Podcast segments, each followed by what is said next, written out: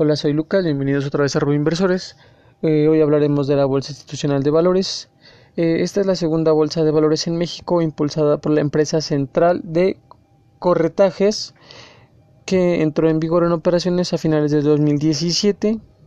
Con ella se busca una mayor competencia en el sector que beneficie a las emisoras y los clientes inversionistas, reduciendo costos, mejorando la infraestructura tecnológica, implementando nuevos modelos de negocios y evaluación de activos.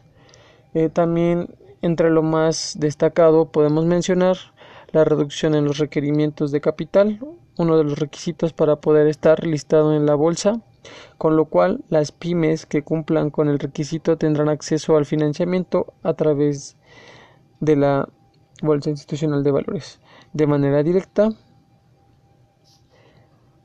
en donde vemos que esta segunda bolsa es muy importante para las pequeñas empresas.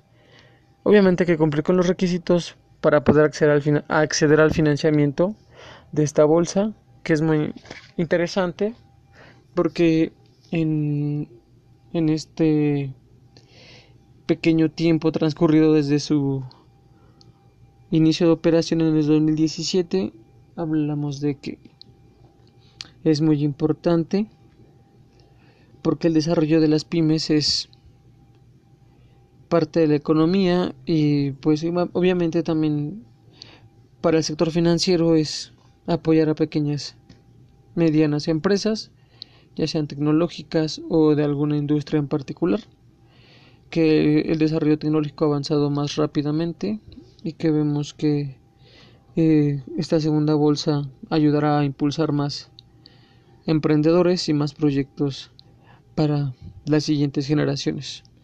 Eh, hablaremos un poquito más detalladamente de, de esta segunda bolsa institucional de valores más adelante donde detallaremos puntos específicos y su desarrollo que ha ocurrido en estos últimos años. Gracias por escucharnos. Soy Lucas y bienvenidos por los que nos están escuchando por primera vez.